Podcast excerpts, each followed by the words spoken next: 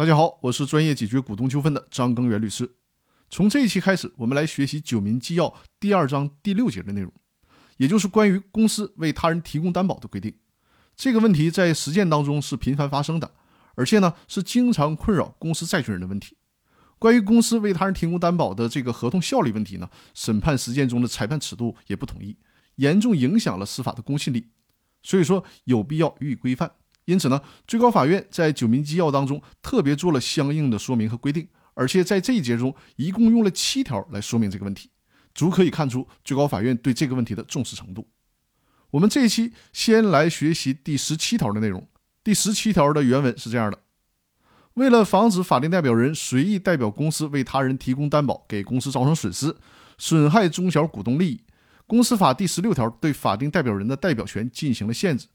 根据该条规定。担保行为不是法定代表人所能单独决定的事项，而必须以公司的股东会、董事会等公司机关的决议作为授权的基础和来源。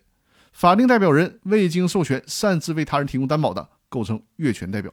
人民法院应当根据合同法第五十条关于法定代表人越权代表的规定，区分订立合同时债权人是否善意，分别认定合同效力。债权人善意的，合同有效；反之，合同无效。那么这一条就是关于越权担保效力判断规则的一个一般性的规定。公司法的第十六条第一款是这样规定的：公司向其他企业投资或者为他人提供担保，依照公司章程的规定，由董事会或者股东会、股东大会决议。公司章程对投资或者担保的总额及单项投资或者担保的数额有限额规定的，不得超过规定的限额。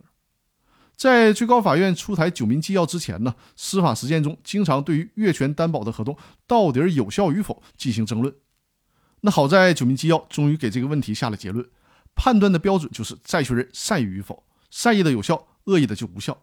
那究竟哪种情况属于善意，什么情况下不能认定为善意？关于这些难点问题，我将在接下来的音频里面跟大家进行详细的讲解。